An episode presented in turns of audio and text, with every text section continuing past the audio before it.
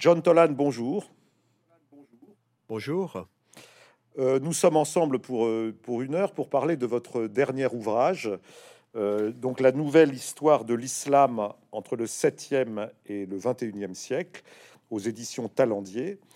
alors, John Tolan, pour vous présenter rapidement, donc vous êtes vous êtes professeur d'histoire euh, à Nantes Université, donc à Nantes. Euh, vous êtes franco-américain. Euh, vous êtes spécialisé donc dans l'histoire culturelle, religieuse, des échanges entre Orient et Occident, donc entre islam et islam et chrétienté au Moyen Âge. Vous avez déjà publié sur ces sujets. Alors je citerai, je citerai deux ouvrages. Le premier publié en 2008 euh, qui s'appelle L'Europe et l'islam, 15 euh, euh, siècles d'histoire. C'est un livre que vous avez coécrit avec, avec donc le, grand historien Henri Laurence et Gilles Weinstein. Et puis, vous avez également publié plus récemment, c'était en 2018, je crois, Mahomet l'Européen, une histoire des représentations du prophète en Occident. Donc, on, a bien compris, John Tolan, que vous étiez donc un pont non seulement entre la France et les États-Unis, mais aussi entre, le, entre, entre l'Orient et l'Occident, euh, à travers donc cette histoire de l'islam, l'histoire de cette grande religion, euh, née donc euh, au 7e siècle en, dans l'actuelle Arabie saoudite, et qui a conquis une grande partie du monde jusqu'à devenir une, une, des religions, une des religions de, de, de l'Occident et notamment de la France. Voilà. Euh, alors aujourd'hui, donc vous publiez cette, euh, cette, histoire, cette nouvelle histoire de l'islam. Euh, ma première question, John Tolan, ça serait de vous demander pourquoi vous avez eu l'envie de, de, tracer cette grande fresque historique de l'islam en, partant des débuts et en allant donc jusqu'à nos jours. C'est très ambitieux, hein, donc de le faire en, trois ou 400 pages. Et quel, était un peu l'objectif que vous poursuiviez dans votre parcours, dans votre parcours de connaissances? Alors, j'ai estimé que c'était euh, l'ordre de faire une nouvelle histoire de l'islam euh, parce qu'il y a, euh, notamment ces 30 ou 40 dernières années, il y a beaucoup de, recherches qui ont été faites sur les débuts de l'islam, donc sur le, Coran, sur les, la formation de la communauté musulmane dans les premiers siècles de l'histoire de l'islam.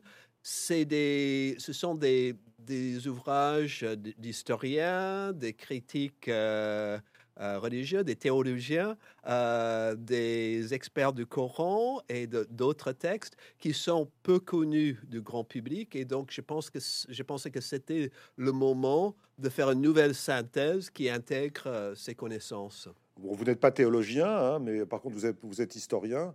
Euh, vous n'êtes pas musulman vous-même, mais vous êtes, vous êtes un observateur. Euh, alors, est-ce que vous êtes à la bonne, est-ce que vous vous considérez à la bonne distance pour, euh, pour parler de cette, pour parler de cette, de cette histoire-là? Et, comment d'ailleurs avez-vous, êtes-vous arrivé donc à cet intérêt pour, cet intérêt pour l'histoire de l'islam et pour le personnage de Mahomet, pour et pour ces échanges entre Orient et Occident? Quel a été votre parcours rapidement? Alors, j'ai fait ma thèse à l'Université de Chicago et j'ai travaillé sur euh, un personnage qui s'appelait euh, Petros Alfonsi, ou Pierre Alphonse, qui était donc, qui vivait euh, en Espagne au XIIe siècle. Il s'était converti du judaïsme au christianisme et ensuite il, était dans l'entourage, entre autres, du, du roi roi d'Aragon Alphonse Ier, ensuite du roi d'Angleterre Henri Ier. Il écrit euh, des ouvrages en latin, donc des traductions euh, d'ouvrages scientifiques d'arabe en latin, et aussi une réfutation, un texte polémique contre euh, son ancienne religion, le judaïsme, et contre l'islam. Donc, c'est, j'ai fait ma thèse sur ce personnage et notamment sur l'impact que ce personnage a eu parce que ses œuvres ont été recopiés assez souvent au Moyen Âge. Il y a presque 150 manuscrits de ces, œuvres. Et donc, c'est dans, dans le cadre de cette thèse que je me suis intéressé aux relations entre chrétiens, juifs et euh, musulmans au Moyen Âge, euh, notamment surtout au début du, du, point de vue européen, latin, comment les auteurs chrétiens latins ont compris ces religions Et il y avait beaucoup de choses qui avaient été faites sur le judaïsme, notamment depuis la Deuxième Guerre mondiale et puis la Shoah, pour comprendre les racines de l'antisémitisme. Et j'ai trouvé qu'il y avait beaucoup moins qui a été fait sur l'image de l'islam en Occident. C'est pour ça qu'ensuite, après ma thèse, je me suis attelé à, comprendre ces représentations, ce qui a donné plusieurs ouvrages. Euh, effectivement, un, livre qui s'appelle Les Sarrasins sur l'image des euh, musulmans dans les textes euh, de, l'Occident latin au, Moyen Âge. ensuite, un ouvrage sur, effectivement, que j'ai appelé Mahomet l'Européen, sur euh, l'image les images du prophète dans les textes européens depuis le Moyen Âge jusqu'à nos jours. Et euh, c'est là, en, étudiant l'histoire de l'islam, et, là j'ai un, projet de recherche actuellement euh, que je porte avec trois collègues de Madrid, Naples et Copenhague, qui s'appelle, donc financé par l'Europe, qui s'appelle le European Quran, le, Coran en Europe, euh, sur l'impact euh, du texte coranique euh, sur la, culture européenne, à la fois les, traductions du Coran, les études du Coran, mais aussi l'utilisation du Coran dans, des, dans la culture européenne de manière parfois assez surprenante. J'avais écrit un, article dans Le Monde l'année dernière pour, euh, c'était le, bicentenaire de la mort de Napoléon et euh, j'avais euh, écrit un article sur le Coran de Napoléon, comment Napoléon avait lu le Coran et l'a amené avec lui en Égypte lors de sa conquête de l'Égypte et montrer aux Égyptiens qu'ils lisaient le Coran, qu'ils respectaient l'islam, qu'ils respectaient le prophète en espérant que euh, ça, pourrait, euh, euh, le faire accepter comme dirigeant égyptien. Ça n'a pas très bien marché, mais il a tenté de le faire. Mais en tout cas, en tout cas, c'est vrai que la, la, cette, cette, cette rencontre Orient-Occident au moment de, au moment de la, de la conquête napoléonienne est, le énième épisode d'une très longue histoire. Et alors précisément, je voudrais, je voudrais revenir à, l'origine, puisque vous, par, vous commencez votre livre avec la, la, naissance de l'islam à travers le parcours. Un chapitre sur la, la, biographie de, Mahomet, hein, donc, à la Mecque, et puis ensuite avec son, son départ pour Médine, les, les révélations, les révélations du Dieu Tout-Puissant, euh, qu'il va retranscrire. Euh, donc une histoire qui est, qui est, connue, mais qui, est, mais qui néanmoins, euh, néanmoins doit être rappelée d'emblée. Alors peut-être ma première question, c'est de, vous demander pourquoi il est si important finalement de montrer que l'islam euh, n'est pas né dans un n'est pas né comment, comment dirais-je euh, ex nihilo mais qu'il est euh, qu'il a été qu'il s'est constitué dans un univers qui à l'époque était dominé par l'hellénisme, le judaïsme, le christianisme, et que donc l'islam est une religion qui donc va sinon emprunter, ou en tout cas, en tout cas naître et croître au contact de ces, euh, de, ces, euh, de ces courants de pensée, de ces courants religieux. Euh, est-ce que c'est très important de, marquer cela dès, dès, le début? Oui, bien sûr, parce que chaque religion naît et se développe dans un, contexte culturel. C'est vrai pour le christianisme au sein d'un empire romain fortement marqué par la tradition hellénistique et évidemment le christianisme naît dans un contexte judaïque aussi. C'est vrai pour l'islam aussi.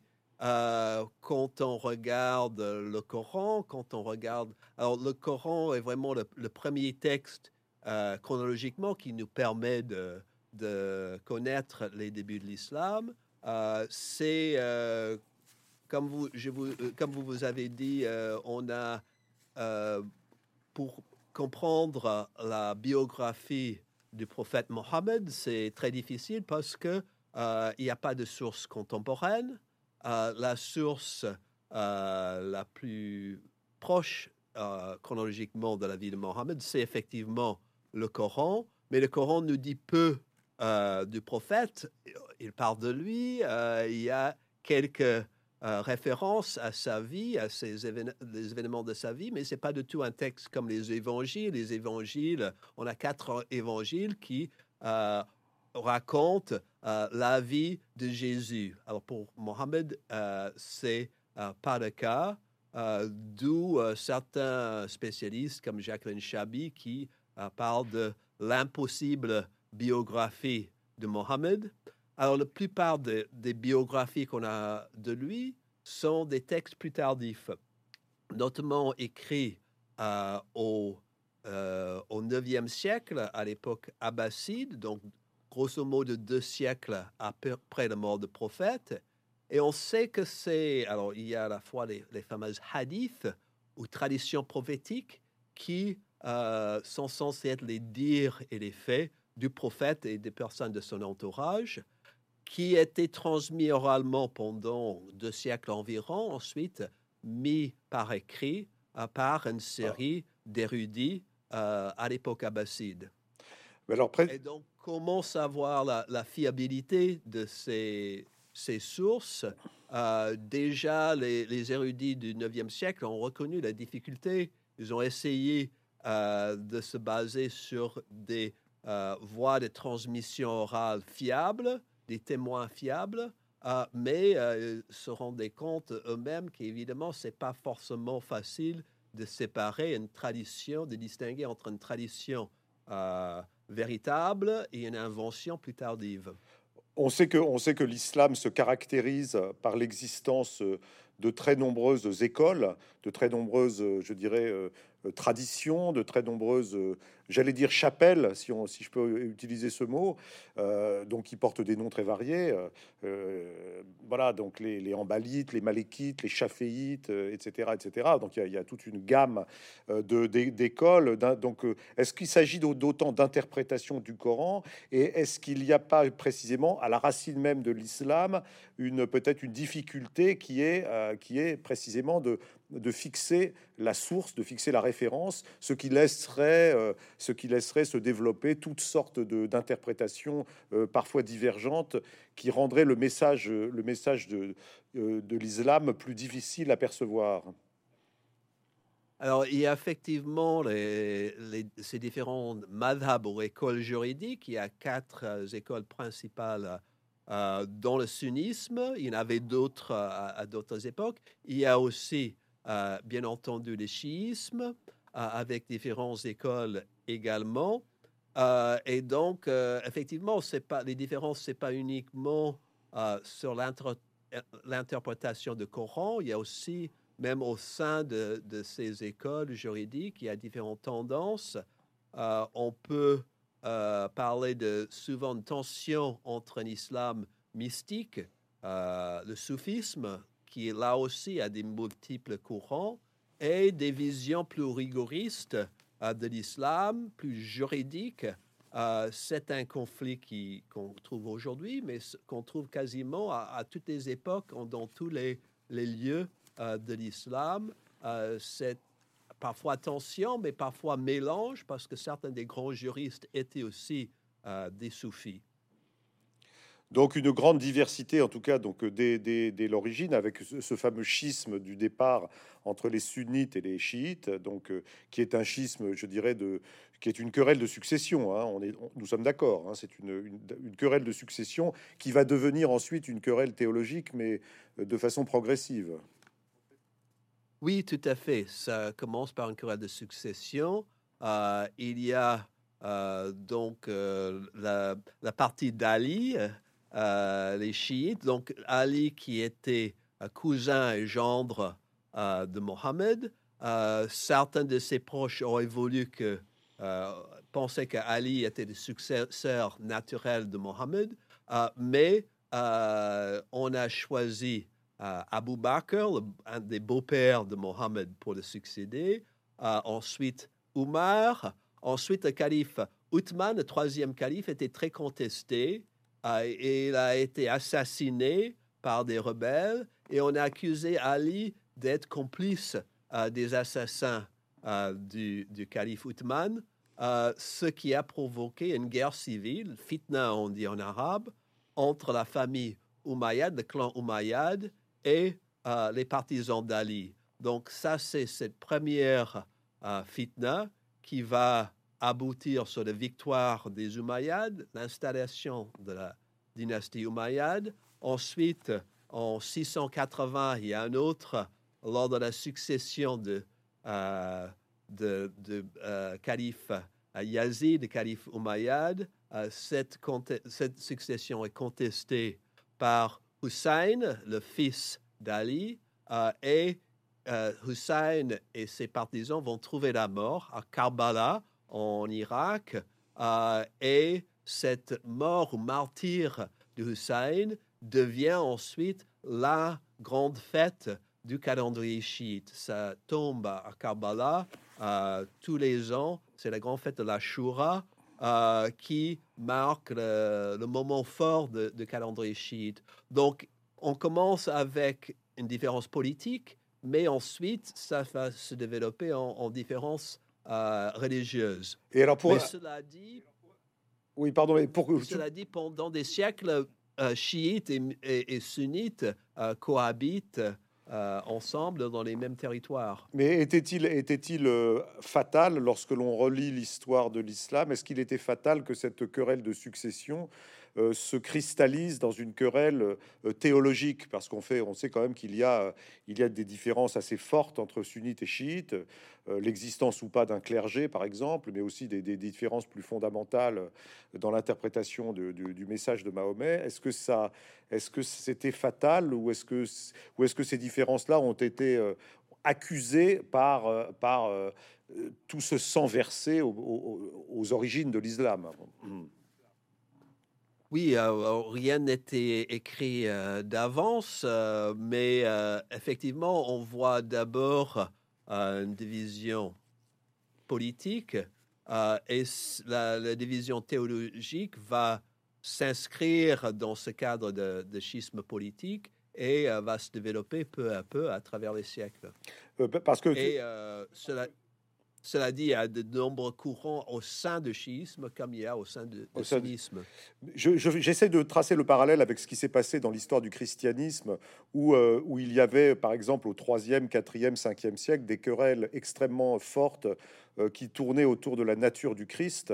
Et ce sont des, ce sont des querelles qui ont pu être euh, finalement tranchées par, par des conciles euh, et donc par des, donc par des discussions, souvent d'ailleurs très, très orageuses, très difficiles, euh, mais qui ont fini par aboutir à, je dirais, à une forme de consensus.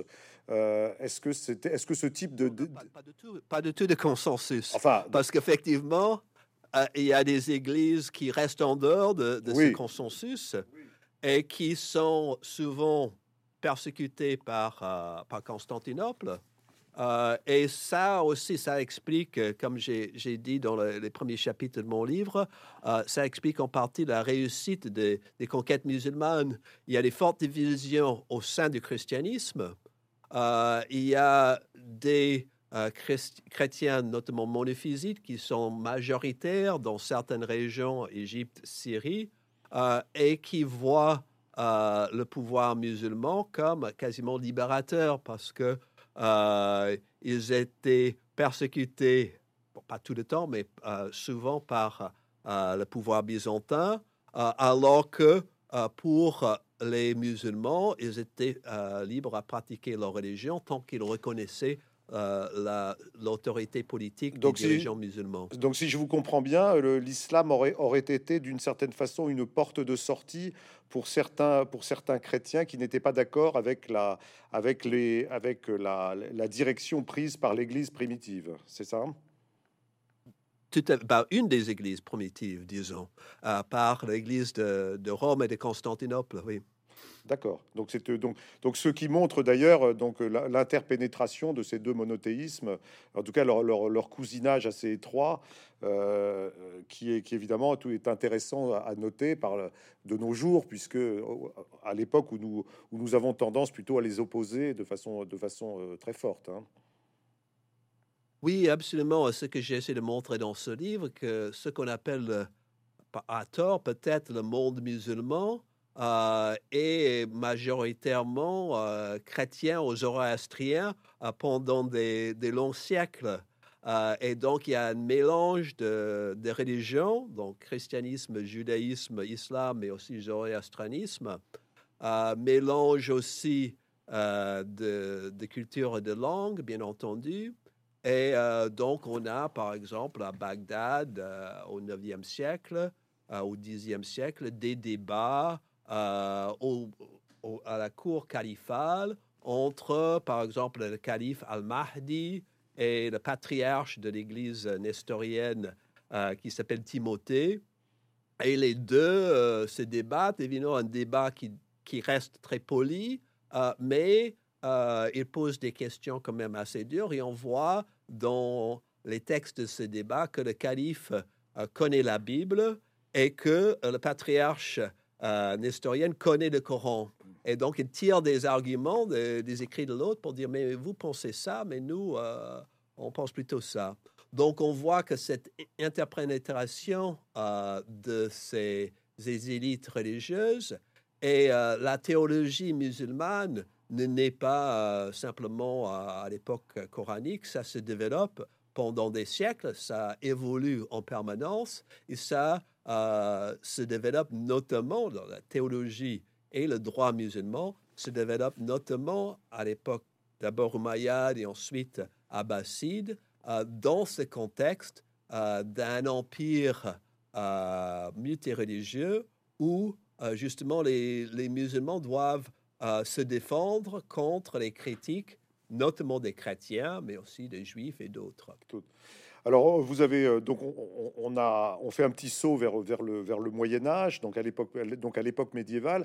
Euh, il n'y a pas très longtemps, nous avons reçu reçu ici chez Mola un historien de la période qui s'appelle Gabriel Martinez Gros, euh, qui a publié donc un livre sur l'empire islamique, un livre assez un livre assez savant, donc comme le vôtre d'ailleurs, mais qui et qui montrait qui montrait assez bien qu'à l'époque de l'invasion mongole, donc au à la fin du XIIIe siècle, le euh, l'empire islamique était un empire euh, assez étendu et, que l'on pourrait dire polycentrique, euh, avec donc de différentes, différentes capitales, et que les invasions mogholes allaient d'ailleurs redistribuer complètement la géographie de, cette, de cet empire en le, en le, en le détruisant d'une certaine façon et en lui obligeant à se, à se, recomposer.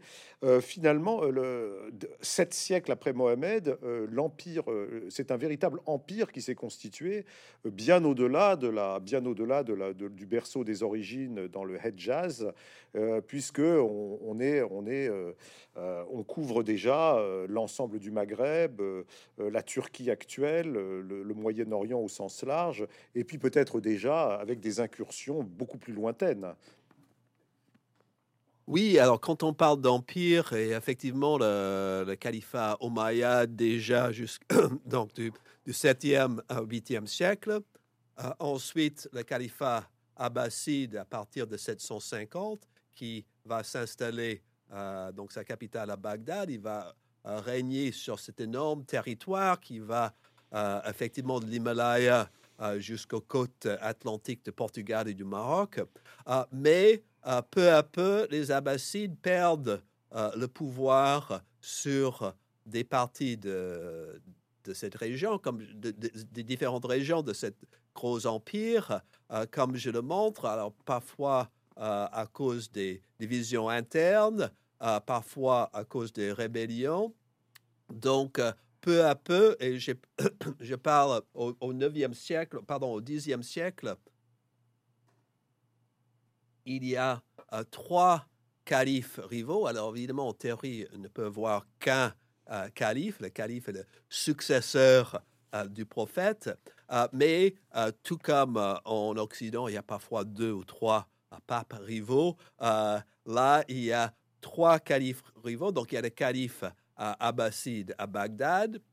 Ensuite, en 909, il y a la création d'un nouveau califat fatimide, donc chiite. voilà, d'abord en Ifriqiya, en ce qui est maintenant la Tunisie. Ensuite, ils font la, la conquête de l'Égypte, ils, ils, fondent la ville du Caire, qui est leur capitale, et vont dominer une bonne partie du Proche-Orient, y compris le Hijaz, la, euh, la Mecque et la Médine notamment. Ah, et ensuite, il y a un troisième califat qui se proclame en 929. Euh, c'est Abdalrahman III, donc Omeyyade, donc descendant des anciens califes Omeyyades euh, de Damas, qui va prendre le titre de calife. Sa famille règne déjà depuis des siècles sur, euh, sur l'Espagne, mais c'est lui le premier qui prend le titre de calife pour rejeter justement les prétentions des califes du Caire à l'époque de, euh, de, de le calife fatimide d'un côté et le calife euh, abbasside de l'autre. Et euh, donc, il y a trois prétendants au titre califat. Donc, on parle, on peut plus parler d'empire uni sur le plan politique, même si sur le plan culturel, il y a beaucoup de, circulation d'hommes et d'idées. Euh, et effectivement, pour revenir à votre question à propos des Mongols, euh, ça c'est un énorme choc, cette attaque mongole, beaucoup plus que, les croisades, parce que les croisades, les latins finalement sont pas si puissants que ça. Ils arrivent à arracher euh, la ville de Jérusalem pendant 88 ans. ils arrivent à garder quelques euh, euh, quelques villes sur le littoral euh, jusqu'en 291, mais ce n'est pas vraiment une menace au cœur du monde musulman, alors que les, les Mongols, quand ils arrivent, ils mettent Bagdad à sac en 258, ils mettent à mort le calife, ils vont prendre Damas en 260, et c'est uniquement par la suite que le sultan mamelouk d'Égypte euh, Baibars va euh, les mettre en déroute. Et euh, ensuite, il y aura une division dynastique chez les Mongols. Ils vont plus être une menace de la même manière. Certains des Mongols d'Occident, donc de, ce qui est l'Asie centrale, vont se convertir à l'islam. Et donc, euh, il passe de, menace au monde musulman à un nouveau vecteur d'expansion de, l'islam, parce que désormais, le Khanat, l'île donc établi en Perse, euh, va euh, diffuser l'islam et va faire de nouvelles conquêtes. Ah oui, donc, donc... Et il y a... Oui, allez-y. Non, je, non, mais je finissais votre phrase. Oui, ensuite, euh, ça va s'étendre, donc il y a la conquête de l'Inde du Nord notamment, et euh, l'islam va se répandre euh, en Asie grâce aux Mongols. Et en même temps, l'islam s'étend sur les côtes, donc partout dans l'océan Indien, notamment sur les côtes d'Afrique, de l'Inde et jusqu'en ce qui est aujourd'hui Indonésie, par le biais des marchands. Donc là, c'est une euh, expansion non pas par euh, conquête militaire, euh, sauf exception, mais par diffusion d'une culture à la fois économique et, autre, donc ces cultures de marchands musulmans. Vous, vous d'ailleurs, cette expansion de l'islam, qui est une expansion quasi mondiale, hein, il faut faire à l'exception des Amériques, on va dire, euh, ou de l'Océanie, mais euh, cette, cette, expansion, elle se fait pas uniquement par, euh, par le Moyen-Orient. Vous, vous soulignez par exemple que, que l'Indonésie, qui est, qui est aujourd'hui de nos jours le, pays qui compte le plus grand nombre de musulmans, hein, c'est un pays où l'islam arrive plutôt par la Chine. Oui, absolument. Alors, euh, c'est assez complexe parce que quand on parle, euh, par exemple, il y a un, voyageur euh, chinois au 15e siècle, il décrit ses voyages à travers l'océan Indien, il passe à l'Indonésie et lui, il dit, bon, il y a certains musulmans qui viennent effectivement de l'ouest, donc c'est-à-dire des, côtes du Punjab en Inde, et d'autres musulmans qui viennent de l'est, qui viennent de Chine. Ah, parce qu'il faut savoir que l'islam arrive en Chine très tôt, euh, dès le 8e siècle. Euh, si vous allez, euh, par exemple, à Xi'an, dans la Chine centrale, qui était en quelque sorte l'aboutissement de la fameuse route de, la soie, il y a une mosquée que, selon la tradition, aurait été fondée au 8e siècle. et quand j'ai un chapitre sur le 14e siècle où décrit les, les périples du voyageur marocain Ibn Battuta qui part du Maroc, qui va aller jusqu'en Chine. Et quand il arrive en Chine, dans des grandes villes euh, de Chine, il y a des quartiers musulmans. Euh, et donc, euh, l'islam est bien établi en Chine, bien avant le 14e siècle du reste. Et c'est entre autres, comme vous dites, à partir de la Chine que l'islam va, se, répandre, se, répandre et se développer. Alors, vous avez, vous avez cité le, nom de Ibn Battuta. Je voulais, je voulais, vous en parler parce que vous avez effectivement euh, écrit un chapitre sur ce personnage euh, qui était un jeune homme euh, né au début du XIVe siècle, donc du côté de Fès, je crois, au, au Maroc. Tanger, pardon, à Tanger, et qui est en fait très jeune, donc c'est un jeune homme pieux qui, qui, décide de faire le pèlerinage de la Mecque.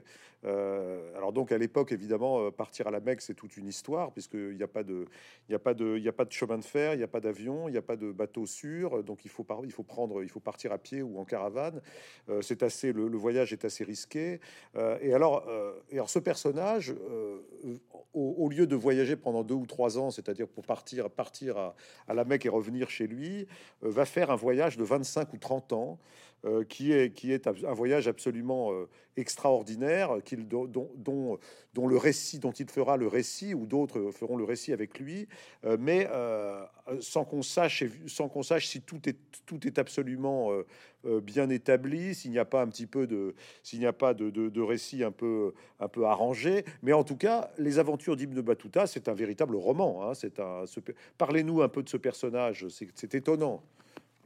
Oui, oui, euh, effectivement, c'est euh, un personnage assez étonnant et, j'ai, je me suis focalisé sur lui parce que son récit nous permet de voir l'extension, évidemment, de ce monde musulman euh, et aussi la, grande diversité parce qu'il va chez les, les, Mongols, il va, il, parcourt tout le monde arabe, il va jusqu'au Mali euh, ou en Afrique de l'Est aussi. Il va, comme j'ai dit, jusqu'en Chine. Il va même, il va même, il va même être, être caddie aux Maldives. Oui, oui, il est caddie d'abord à, Delhi, donc Delhi qui est une des grandes villes musulmanes du XIVe siècle, euh, et euh, un royaume donc où le, prince est, musulman, mais la population est très mixte, hindou et, et musulman effectivement, il est ensuite à Cadiz, en Maldives. Alors, comment il peut être Cadiz, ce, gars qui arrive de Maroc? Justement, euh, un arabe euh, qui a la connaissance du droit musulman et une bonne euh, maîtrise de langue arabe, c'est un atout formidable euh, c'est une, c'est une carte de, c'est une carte de visite extraordinaire. Tout de suite, le, les, les, sultans euh, l'accueillent, lui offrent des cadeaux, on lui offre euh, des positions en, vue, on, lui demande de rester, on lui demande d'être ambassadeur ici, d'être ambassadeur là, de, de, de, finalement d'être une sorte de juriste de la cour. On lui offre des, de l'or, des éléphants, des esclaves. Enfin, c'est, absolument incroyable. Hein. Oui, oui, absolument. Alors, il a peut-être exagéré un petit peu, euh, mais euh, clairement, euh, il y a des choses, on, sait, qui correspondent, qu'on peut vérifier par, d'autres sources. Ce genre de, vie était possible pour un érudit arabophone dans ce monde du musulman du XIVe siècle. Il arrive aux Maldives et il, raconte aussi bon, la diversité de ce monde musulman, j'ai pris un petit exemple. Euh, la description des femmes, ça l'intéresse beaucoup. Euh, il va parler de comment Mauritanie, ou chez les Turcs, euh, les femmes, il décrit les femmes toujours comme très belles. C'est des femmes qui qui s'habillent donc avec le visage découvert, les cheveux à l'air. D'autres, il dit que les femmes de, de Shiraz en Iran euh, sont au contraire couverts de la, euh, tête aux pieds avec euh, donc le niqab, le voile sur le visage. quand il est quand il est aux Maldives, là, il dit que bon, les, les, hommes et les femmes sont très gentils, sont des bons musulmans très pieux, mais une chose qui l'embête, les femmes ont l'habitude de s'habiller avec une pagne qui est, la, qui est nouée autour de la taille et qui descend jusqu'aux pieds, mais rien au-dessus. Euh, et et dit quand même, vous devriez au moins euh, couvrir les seins. Et elle n'arrive pas, elle dit, je n'ai pas arrivé à imposer ça, mais j'ai insisté parce qu'elle était cadet au juge de la ville principale. Elle dit, si vous venez euh, parler devant moi, plaider devant moi, il faut que vous couvrez les seins si vous voulez que je vous écoute. Donc on voit cette grande diversité du monde musulman au XIVe siècle qui est assez, là aussi, j'essaie de casser un peu les, stéréotypes qu'on peut voir, soit en écoutant les, hommes d'extrême droite d'aujourd'hui, soit au contraire en écoutant euh, des, euh, des, salafistes ou d'autres intégristes musulmans. Cela dit, Ce euh, monde musulman a toujours été très divers. en tout cas, vous montrez bien, effectivement, que, que donc, de cette, cette, diversité à la fois géographique, cette culturelle, mais aussi cette diversité interne à l'islam, qui est cette diversité euh, euh, des interprétations juridiques du Coran. donc c'est un monde, c'est un monde totalement impossible à, je dirais, à, restreindre à un schéma unique. et évidemment, ça nous amène, ça nous amène à l'islam de, à l'islam contemporain, c'est-à-dire qu'aujourd'hui, évidemment, cette question de la diversité de l'islam, elle est au cœur des problématiques actuelles. c'est-à-dire, est-ce que aujourd'hui on peut discuter de cette diversité, s'appuyer sur elle, euh, avoir, des, avoir des discussions euh, apaisées autour justement de ces, de ces, de, ces différences et, euh, ne pas sombrer dans, dans des interprétations sectaires et dans la violence. Oui, oui, c'est évidemment le, grand enjeu et j'essaie de développer ça dans mes derniers chapitres.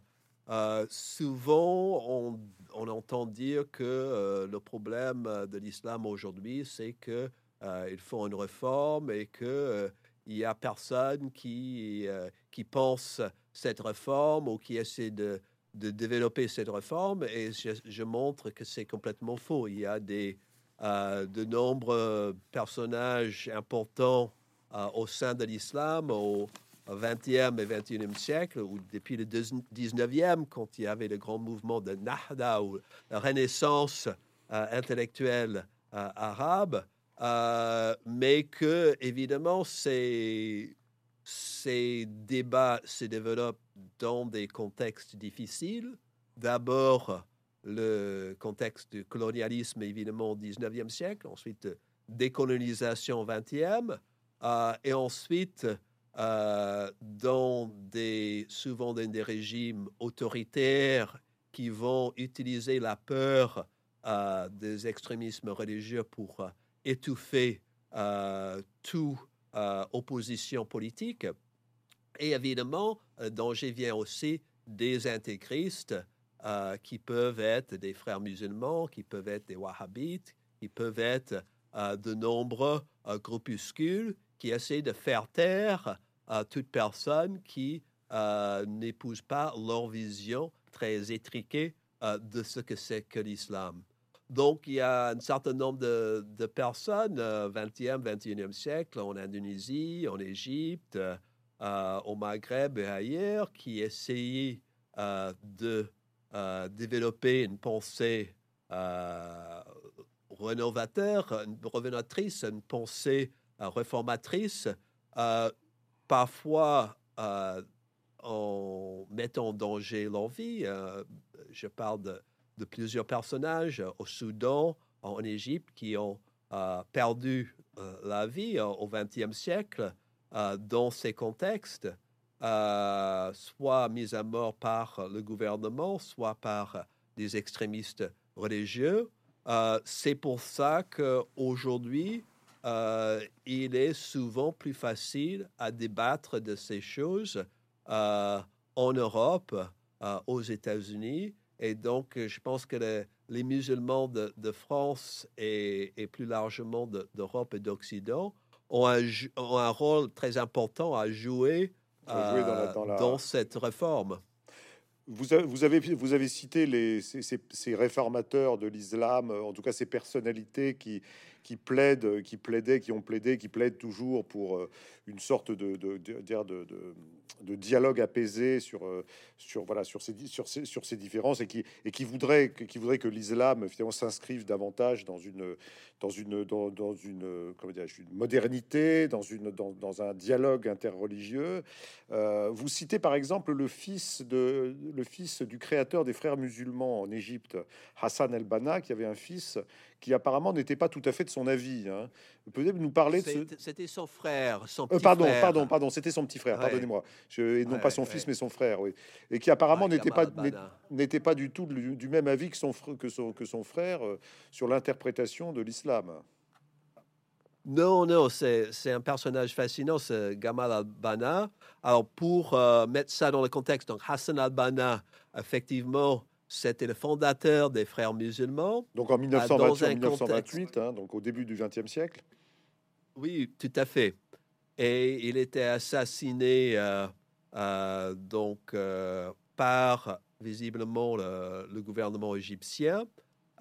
et il, son, son, petit frère, donc Hassan al-Banna, développé une idée donc euh, les frères musulmans euh, voulaient imposer euh, un islam, donc un gouvernement musulman, avec donc qui serait géré par leur vision de, la charia. et il était en opposition au gouvernement de, de Nasser. Et ensuite, son petit frère, Gamal Albana, Gamal, euh, son petit frère, Gamal Albana, euh, avait 8 ans quand son frère était euh, assassiné, Hassan Albana.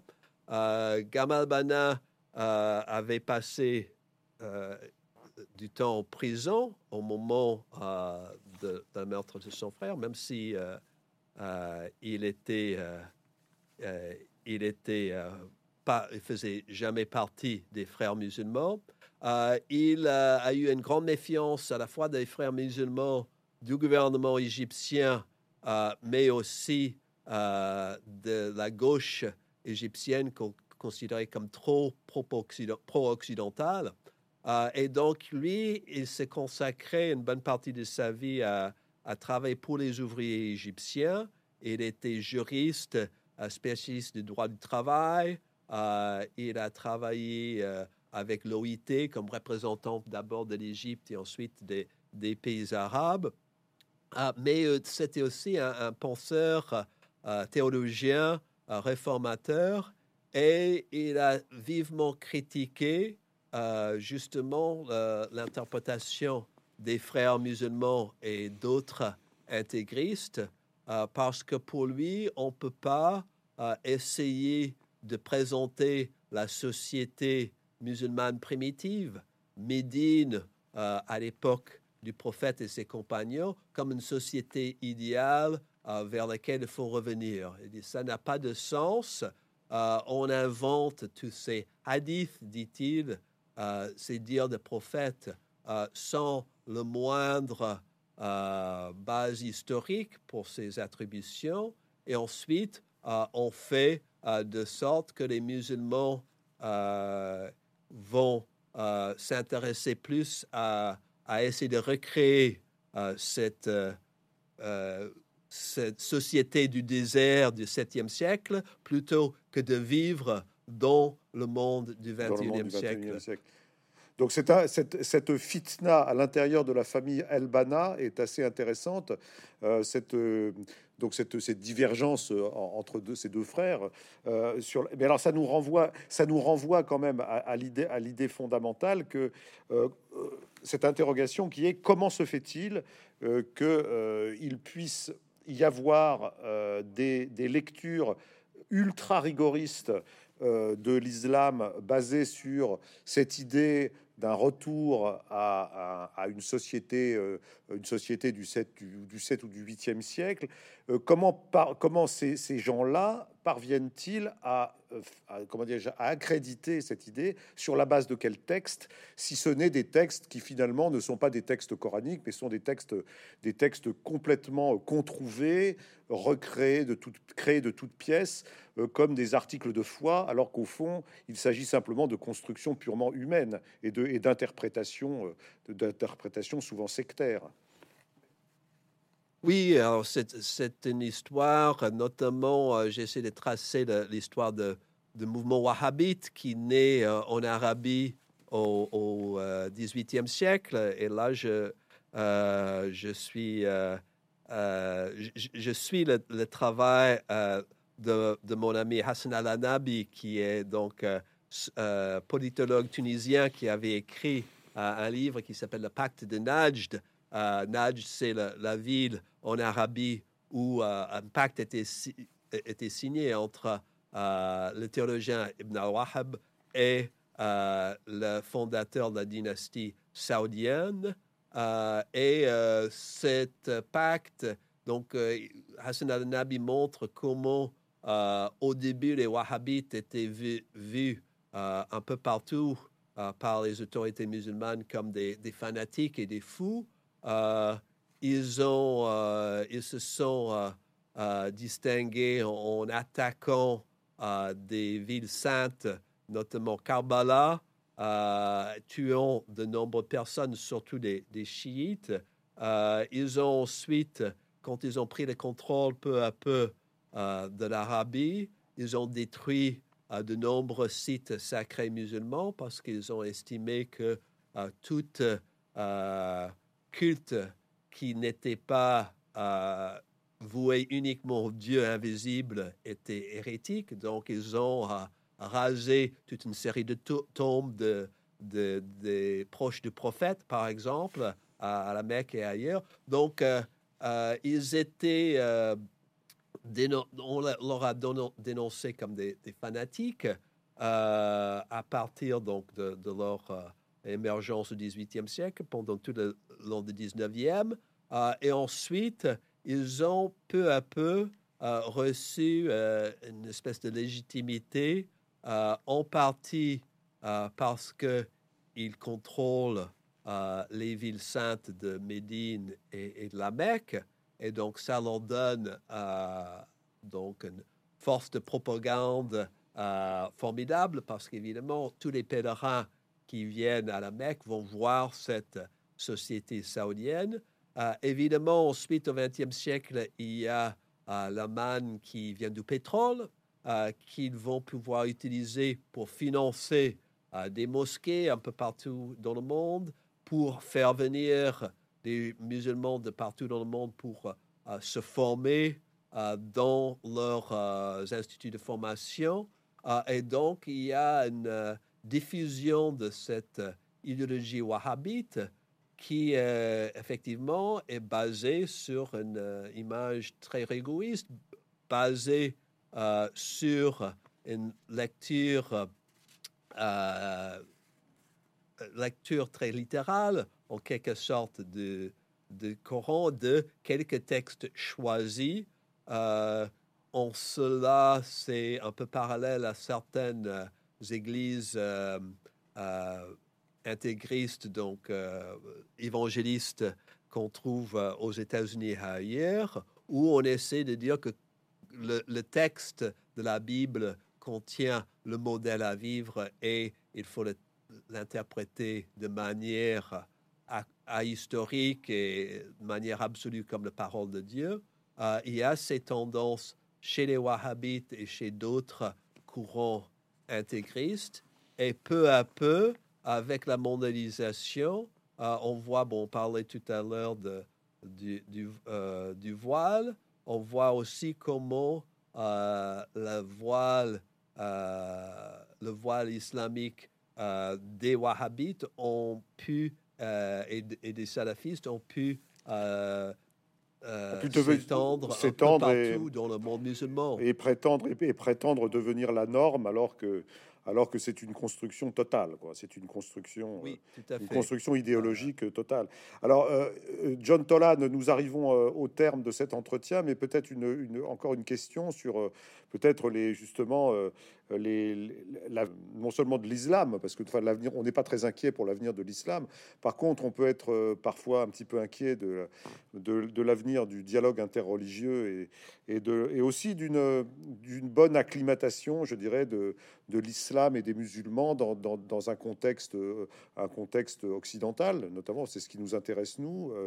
alors, quel est votre quel, est votre un peu votre analyse après ce grand parcours que vous avez fait depuis le 7e siècle jusqu'à jusqu'à nos jours sur l'histoire de l'islam? Comment est-ce que vous vous envisagez peut-être l'avenir? Est-ce que est-ce que par exemple on peut espérer que euh, les portes de l'Ijtihad euh, vont pouvoir se rouvrir, c'est-à-dire que euh, les, je dirais la, les, les, savants musulmans, les théologiens vont pouvoir, vont pouvoir réouvrir le champ de des interprétations pour pouvoir, je dirais, permettre, aux, permettre aux musulmans de, de mieux s'acclimater, de, de, faire le, de, faire un peu le ménage aussi dans leur, dans leur, dans leur, dans leur doctrine, et puis de voilà, et puis de, de, permettre, de permettre à voilà, de l'ensemble de cette communauté de vivre de façon plus pacifiée, et, euh, également aux sociétés d'accueil de vivre mieux. Oui, alors ce sont des grands défis. Alors d'abord, euh, dans, dans, le monde musulman, euh, comme j'ai indiqué dans mon dernier chapitre, on était, euh, il y avait beaucoup d'espoir soulevé par les, fameux printemps arabes à partir de 2011, espoirs qui ont été malheureusement largement douchés dans la plupart des pays et qui ont laissé donc la place à pas mal de de figures autoritaires à, réprimer l'expression de, des oppositions. Euh, en Occident, euh, évidemment, bon, tout va dépendre du développement de cette violence au nom de l'islam qui, pendant ces dernières décennies, a frappé surtout, bien entendu, des pays musulmans, mais aussi euh, les États-Unis et l'Europe, y compris bien entendu la, France. Euh, mais euh, donc il y a des, bonnes raisons d'inquiétude. Euh, il y a aussi des raisons d'optimisme, et notamment quand je, suis reçu dans des mosquées, dans des sociétés, pardon, des associations musulmanes pour parler de mon travail, je vois qu'il y a un grand intérêt, une grande réflexion en cours, euh, des débats qui sont en cours qui, euh, dont la plupart des Français ne sont pas au courant parce que c'est pas ça qui, fait la une de, nos journaux. mais on voit une société musulmane en France et dans d'autres pays européens qui est, où il y a beaucoup de, là aussi des diversités, des débats, des discussions euh, intéressantes. On voit ça aussi dans des pays musulmans, même si euh, dans la plupart de ces pays, c'est politiquement plus difficile de s'exprimer euh, de manière ouverte. bon, on voit un débat notamment dans des pays comme le Liban, la Tunisie. dans d'autres pays, c'est plus difficile.